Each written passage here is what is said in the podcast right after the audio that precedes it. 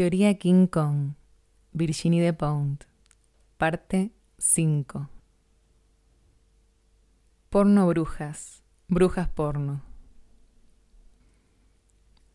Una se pregunta, ¿qué diablos está en juego en el porno que hace que el dominio X tenga tal poder blasfematorio? Basta con que nos muestren un rabo enorme taladrando un coño depilado para que un buen número de nuestros contemporáneos se santigüe mientras cierra el ano. Algunos, haciendo como si ya estuvieran de vuelta, repiten, eso no tiene ningún interés. Pero basta con caminar 100 metros por la ciudad con una actriz porno para darse cuenta de lo contrario. O con echar un vistazo en Internet a la prosa antiporno. Los que se ofuscan cuando se trata de prohibir una caricatura religiosa, no estamos en la Edad Media, es el colmo, ya no tienen las ideas tan claras cuando se trata de clítoris y de cojones. Asombrosas paradojas del porno.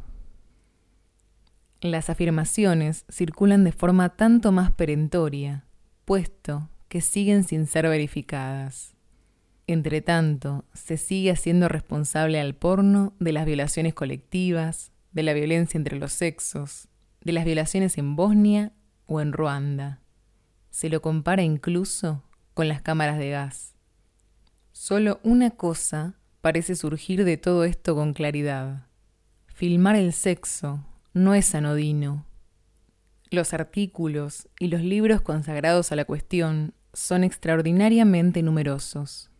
Los estudios serios son muchos menos y raramente se molestan en investigar las reacciones de los hombres consumidores de porno. Preferimos imaginar lo que les pasa por la cabeza que preguntarles directamente. David Loftus, en su libro Watching Sex, How Men Really Respond to Pornography, pregunta precisamente a 100 personas de sexo masculino de diversos perfiles sobre sus reacciones frente al porno. Todos dicen haber descubierto el porno antes de la edad legal. De la muestra de consumidores analizada por Loftus, ninguno de los hombres dice haberse sentido mortificado. Al contrario, el descubrimiento del material pornográfico está asociado para ellos con un recuerdo agradable, constructivo de su masculinidad de formas distintas ya sea lúdicamente o de forma excitante. A excepción de dos hombres, ambos homosexuales, que explican cómo al principio les fue difícil porque sabían, confusamente, que les gustaban los hombres, pero sin haberlo formulado claramente. En estos dos casos, la visión del material pornográfico les obligó a identificar claramente su atracción. Para mí, este experimento ofrece una pista interesante para comprender la violencia del rechazo a menudo fanático al borde del pánico que suscita el porno. Los militantes despavoridos reclaman la censura y la prohibición a gritos, como si les fuera la vida en ello. Esta actitud resulta objetivamente sorprendente. ¿Amenaza la seguridad del Estado un primer plano de una pija que penetra una chica a cuatro patas? Las páginas web antiporno son más numerosas y vehementes que las páginas contra la guerra de Irak, por ejemplo. Asombroso vigor contra algo que no deja de ser un simple género cinematográfico.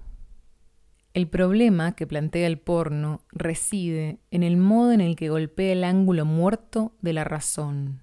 Se dirige directamente al centro de las fantasías sin pasar por la palabra ni por la reflexión.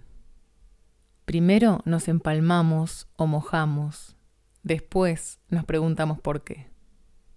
Los reflejos de autocensura se ven trastocados. La imagen porno no nos deja elección.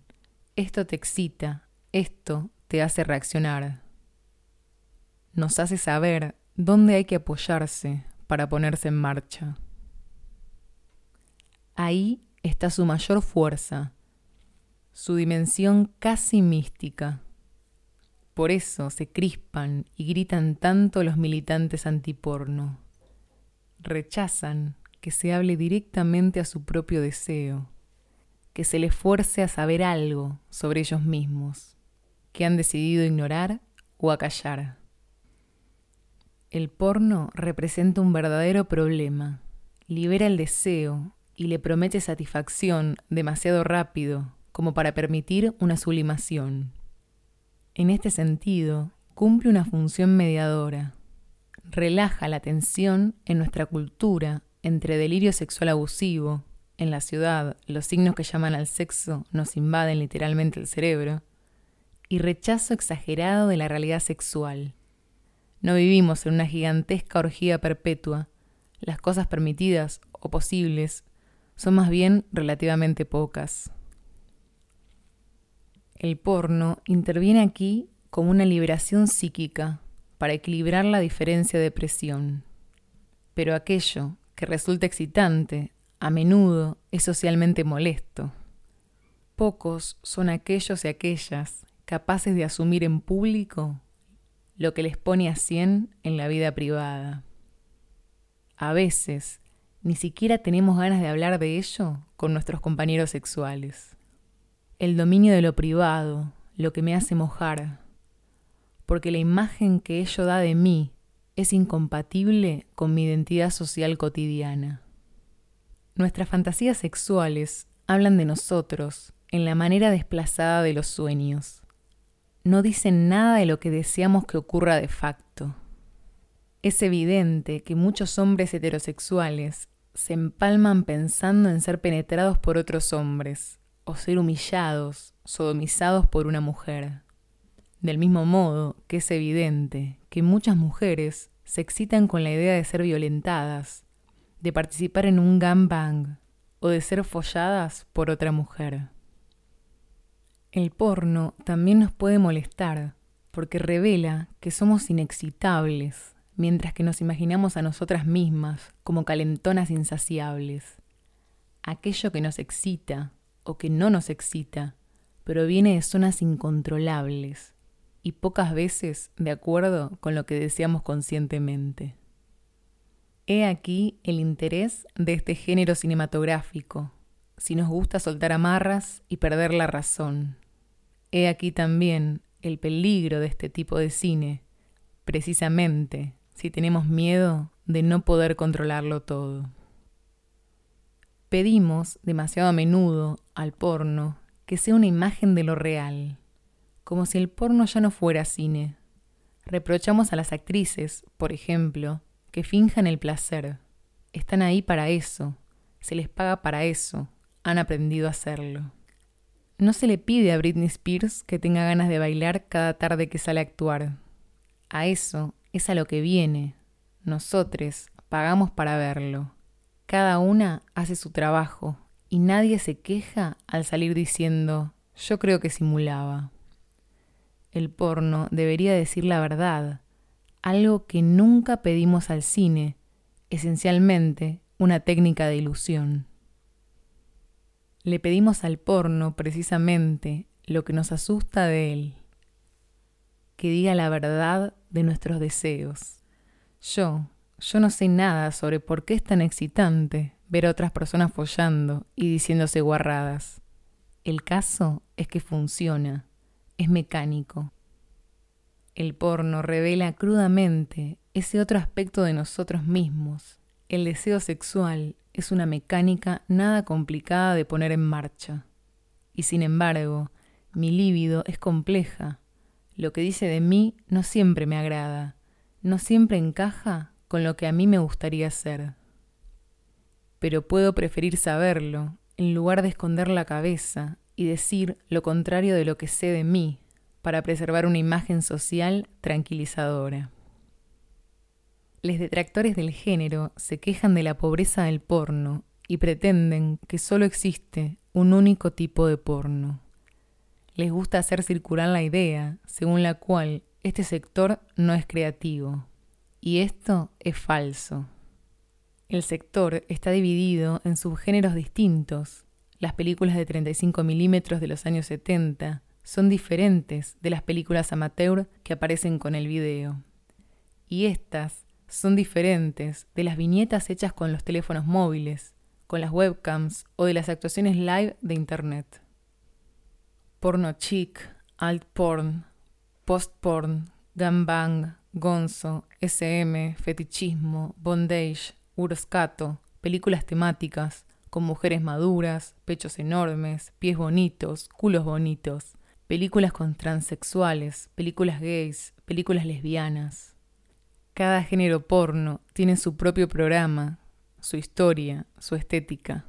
Del mismo modo, el cine porno alemán no gira en torno a las mismas obsesiones que el cine japonés, italiano o estadounidense.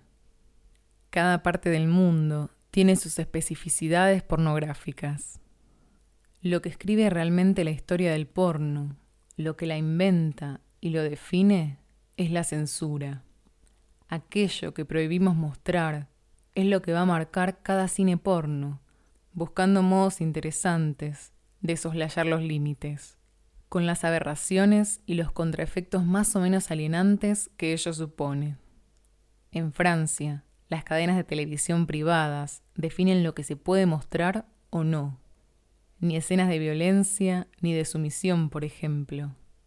Hacer porno sin pasar por ciertas obligaciones es como patinar sobre hielo sin las cuchillas. Buena suerte.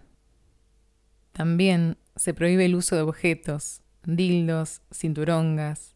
Se prohíbe el porno lesbiano y toda imagen de un hombre siendo penetrado, con la excusa de proteger la dignidad de las mujeres. No se sabe muy bien por qué la dignidad de las mujeres se verá especialmente atacada por la utilización de un cinturonga.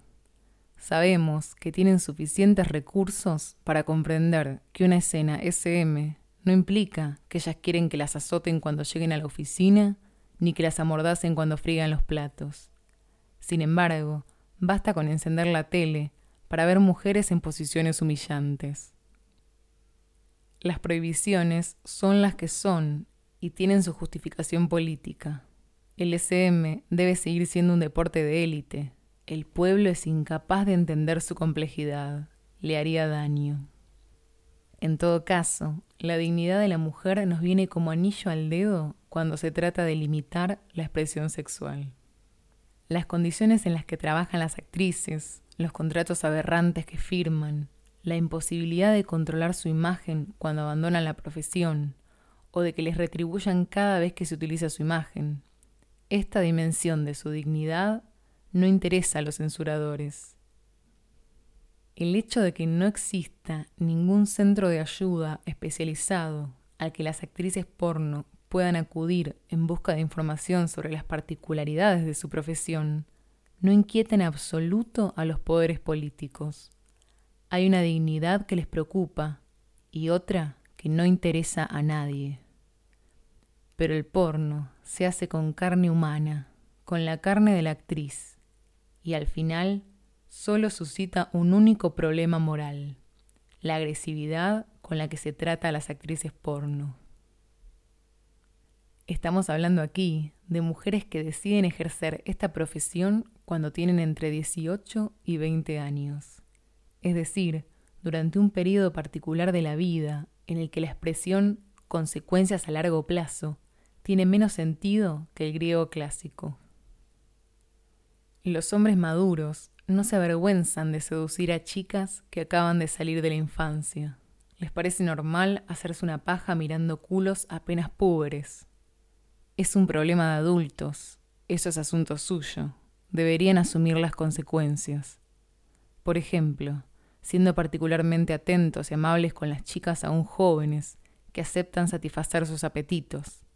Pues bien, en absoluto, les da rabia que ellas se hayan tomado la libertad de hacer exactamente lo que ellos deseaban ver. Toda la elegancia y la coherencia masculina resumidas en una actitud. Dame lo que quiero, te lo suplico, para que yo pueda después escupirte en la cara. La chica que hace porno lo sabe nada más entrar en la profesión. Todo el mundo se lo repite, para que no se haga ilusiones. No habrá reconversión. Decididamente. A las mujeres las queremos sobre todo cuando están en peligro. marcadas. El colectivo se preocupa de que paguen el precio más alto por haberse apartado del camino recto y por haberlo hecho públicamente. Yo lo he visto de cerca al codirigir la película Fóllame con Coraline Trinity. Que su figura deje a los señores ensimismados, que la recuerden emocionados, ¿por qué no? Pero el empeño con el que después se le niega el derecho a ser capaz de hacer otra cosa que no sea porno es molesto. Si ella era codirectora de la película, solo podía ser porque a mí se me había antojado. Poco importa cuál sea el argumento, la cuestión es que el caso esté cerrado en 30 segundos, ilegítima.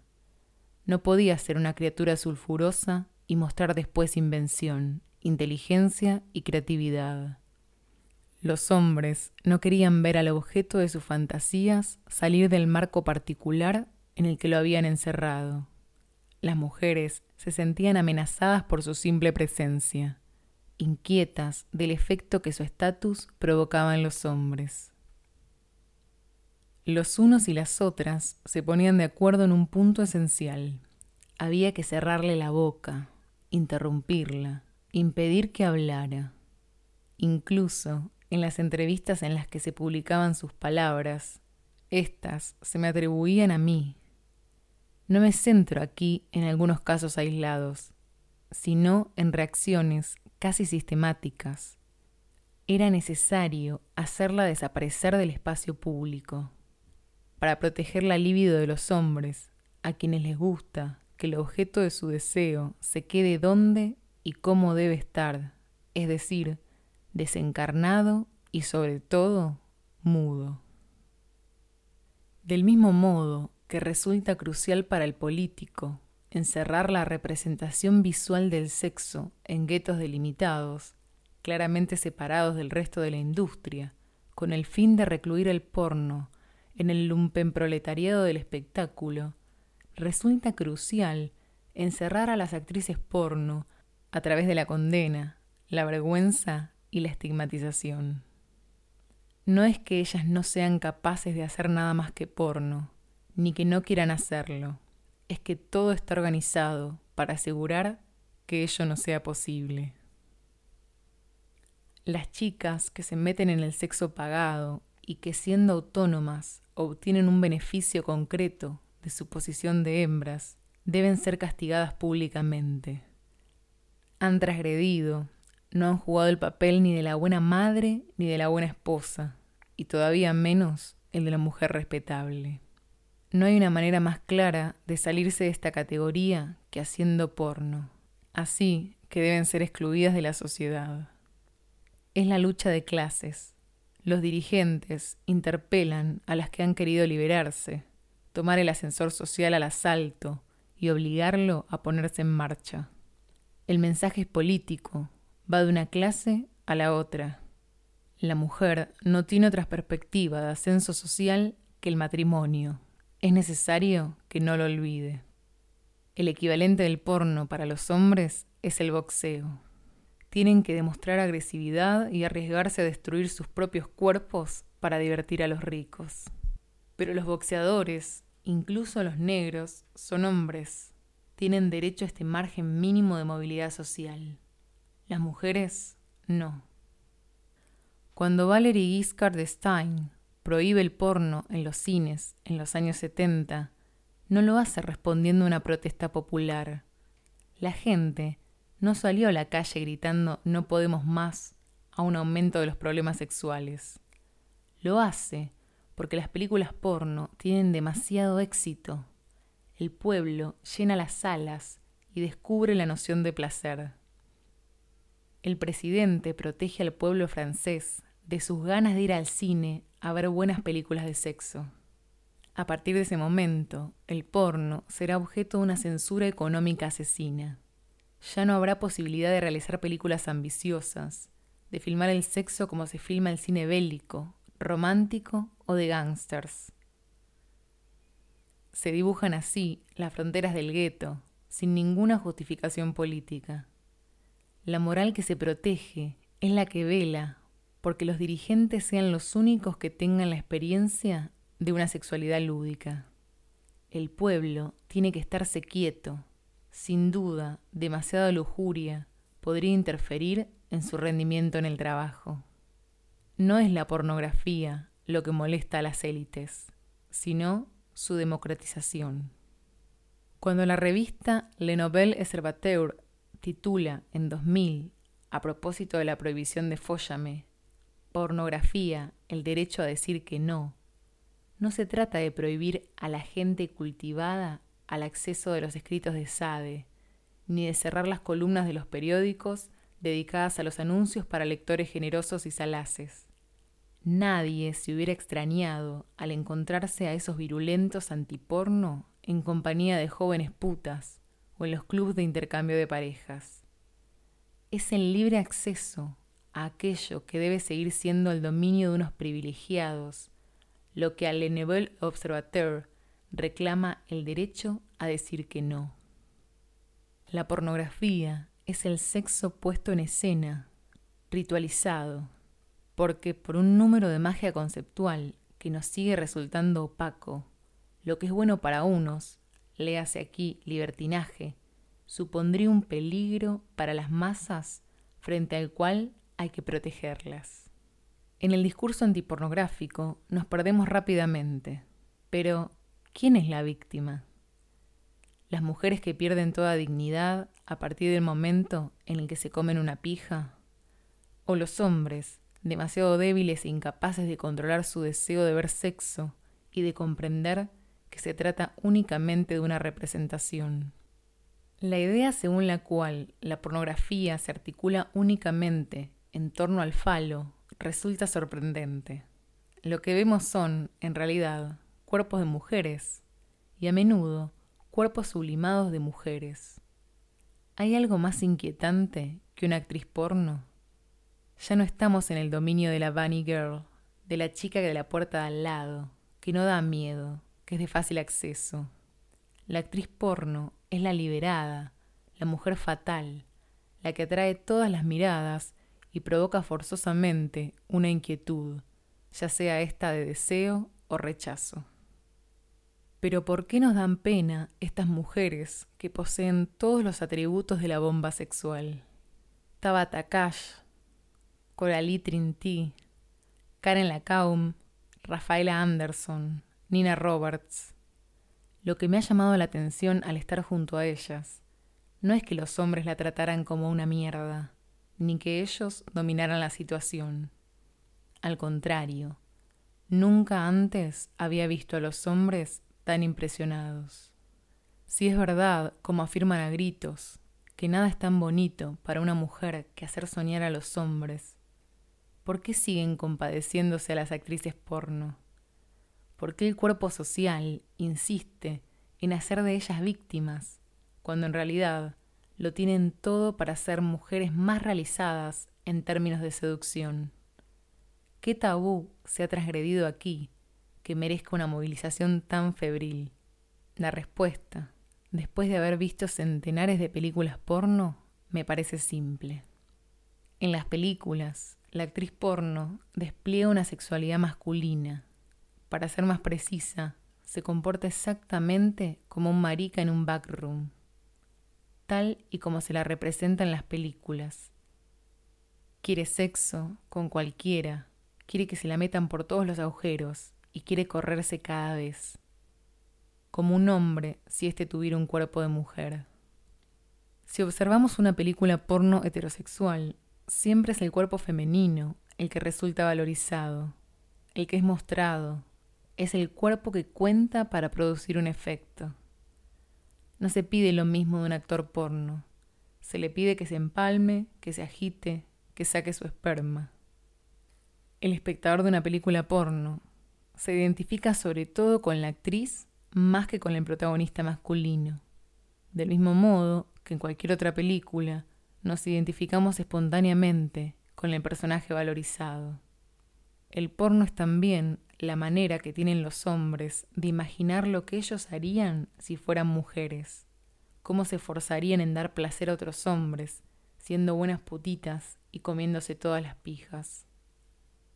se evoca a menudo la frustración de lo real, comparada con la puesta en escena pornográfica. Esa realidad en la que los hombres deben follar con mujeres que no se les parecen, o al menos no muy a menudo.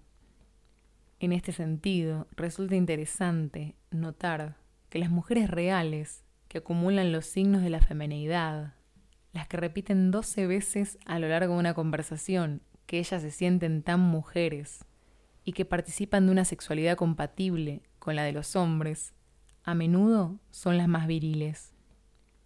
La frustración de lo real es el duelo que los hombres deben realizar si quieren entrar en la heterosexualidad. El duelo de la posibilidad de follar con hombres que tengan atributos externos de mujeres. El porno, fácilmente denunciado por su capacidad de perturbar la relación que la gente tiene con el sexo, es en realidad un ansiolítico. Por eso lo atacamos con virulencia. Es importante que la sexualidad nos dé miedo. En la película porno sabemos que la gente va a hacerlo.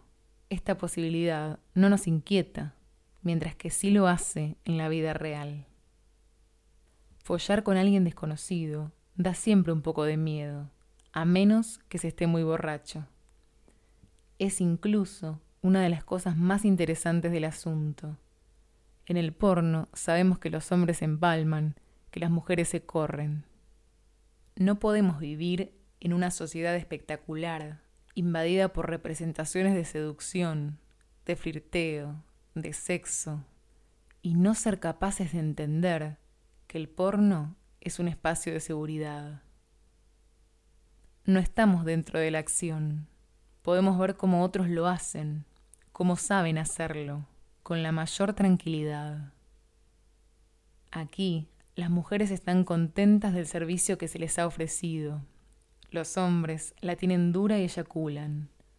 Todo el mundo habla el mismo lenguaje. Por una vez, todo sale bien. ¿Por qué el porno es el dominio exclusivo de los hombres? ¿Por qué, si el porno es una industria que tiene tan solo 30 años, son ellos los principales beneficiarios económicos? La respuesta es la misma en todas las situaciones. El poder y el dinero resultan desvalorizantes para las mujeres que los poseen. No debe ejercerse u obtenerse si no es a través de la colaboración masculina. Sé elegida como esposa y te aprovecharás de las ventajas de tu compañero. Solo los hombres imaginan el porno, lo ponen en escena, lo miran y sacan provecho. Así, el deseo femenino se ve sometido a la misma distorsión. Debe pasar por la mirada masculina. Lentamente nos acostumbramos a la idea de un orgasmo femenino. Hasta hace poco, tabú e impensable. El orgasmo femenino aparece en el lenguaje cotidiano a partir de los años 70. Rápidamente se vuelve doblemente contra las mujeres. Primero, haciéndonos comprender que hemos fallado si no logramos gozar. La frigidez se ha vuelto casi un signo de impotencia. La anorgasmia femenina no es, sin embargo, comparable a la impotencia masculina. Una mujer frígida no es una mujer estéril, ni una mujer amputada de su sensualidad. Pero en lugar de ser una posibilidad, el orgasmo se ha vuelto un imperativo es necesario sentirse siempre incapaz de algo.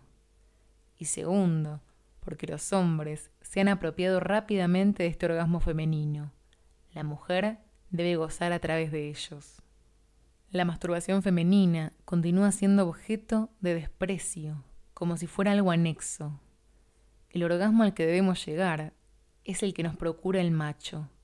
El hombre debe saber cómo hacerlo como en la bella durmiente del bosque, se tumba sobre la princesa y le hace ver las estrellas. Las mujeres escuchan el mensaje y, como siempre, se toman a pecho no ofender al sexo susceptible. En 2006 escuchamos a chicas aún muy jóvenes decir que esperan que un hombre las haga gozar. Así todo el mundo está molesto. Los chicos que se preguntan cómo van a hacerlo, las chicas frustradas porque ellos no conocen mejor que ellas mismas sus propias anatomías y sus dominios fantasmáticos. En cuanto a la masturbación femenina, basta con hablar con la gente que te rodea. Eso no me interesa sola. Lo hago solamente cuando no tengo novio durante mucho tiempo. Yo no lo hago, no me gusta.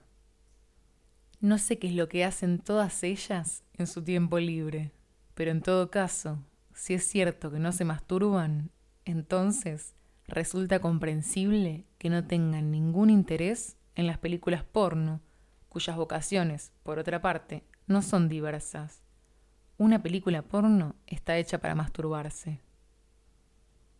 Sé que lo que hacen todas esas chicas solas, con sus clítoris, no es asunto mío, pero su indiferencia frente a la masturbación me perturba. ¿Cuándo se conectan las mujeres con sus propias fantasías si no se tocan cuando están solas? ¿Saben lo que les excita realmente?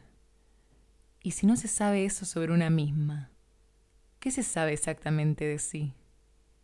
¿Cuál es el contacto que una establece consigo misma cuando su sexo está sistemáticamente bajo el poder del otro? Queremos ser mujeres decentes, si la fantasía aparece como un problema, impura y despreciable, la reprimimos.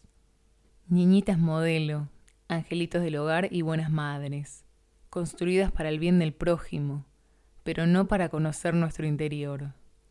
Estamos formateadas para evitar entrar en contacto con nuestro propio lado salvaje. Antes que nada, tenemos que adaptarnos a las conveniencias, pensar primero en la satisfacción del otro.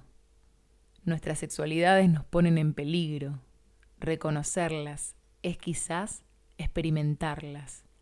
Y toda experiencia sexual para una mujer conduce a su exclusión del grupo. El deseo femenino estuvo silenciado hasta los años 50, la primera vez que las mujeres se reúnen masivamente y se expresan. Tenemos deseos, estamos atravesadas por pasiones brutales, inexplicables. Nuestros clítoris son como pijas, buscan satisfacción. Esto sucede en los primeros conciertos de rock. Los Beatles se ven obligados a dejar de actuar. Las mujeres se ruborizan con cada nota. Sus gritos ahogan el sonido de la música. Rápidamente aparece el desprecio, la histeria de la groupie. Nadie quiere oír lo que ellas han venido a decir, que están ardientes y llenas de deseo. Se oculta este fenómeno clave. Los hombres no quieren saber nada de él. El deseo es su dominio, en exclusiva. Resulta impresionante pensar que despreciamos a una chica que grita de deseo cuando John Lennon toca la guitarra, mientras que nos parece gallardo, que un viejo le silbe a un adolescente en falda. Por un lado, existe un apetito sexual, que es indicador de buena salud, sobre el que la colectividad se pone de acuerdo, que se ve favorecido y por el que se muestra bondad y comprensión. Y por otro lado, un apetito forzosamente grotesco, monstruoso, que provoca la risa y que debe ser reprimido. La explicación psicológica popular que se emplea para pensar la ninfomanía, según la cual las ninfómanas multiplican sus relaciones sexuales porque no pueden sentir satisfacción sexual, es un ejemplo patente de desprecio. Así se extiende la idea según la cual la multiplicación de conquistas es un índice de frustración femenina, cuando en realidad es una teoría que se ajustaría mejor a los hombres, frustrados por la pobreza de su sensualidad y orgasmos. Son los hombres los que sobrevaloran y subliman el cuerpo femenino, y quienes, incapaces de obtener el placer esperado, acumulan las conquistas con la esperanza de sentir un día algo que se parezca a un verdadero orgasmo. Una vez más, aquello que es fundamentalmente cierto en el caso de los hombres, es desplazado para estigmatizar la sexualidad femenina. Cuando Paris Hilton se pasa de la raya, se presenta a cuatro patas y aprovecha la difusión de la imagen para hacerse mundialmente famosa, entendemos algo importante. Ella pertenece a su clase social antes de pertenecer a su sexo.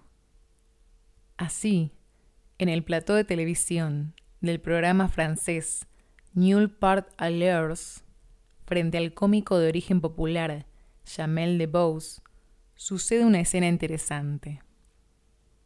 El joven cómico busca inmediatamente el modo de reasignarla, de ponerla en su lugar de mujer caída.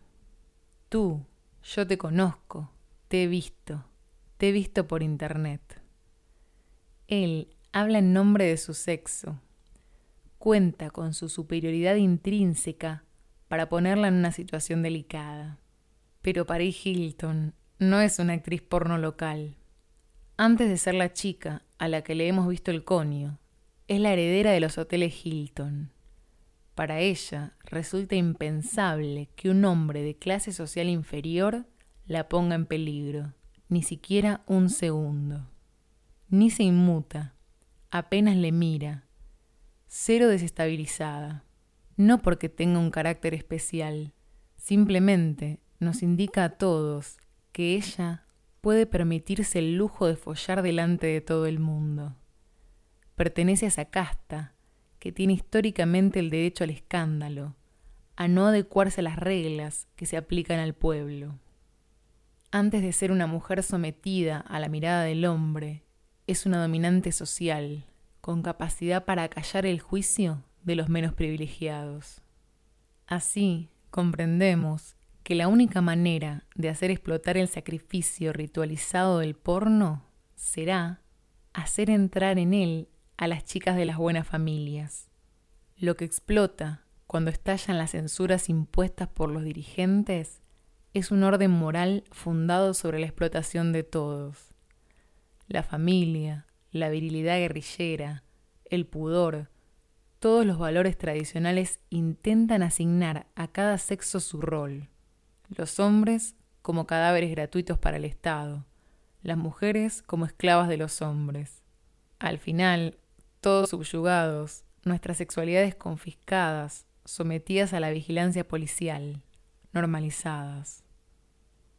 Siempre hay una clase social a la que le interesa que las cosas sigan siendo como son y que no dice la verdad sobre sus motivaciones profundas.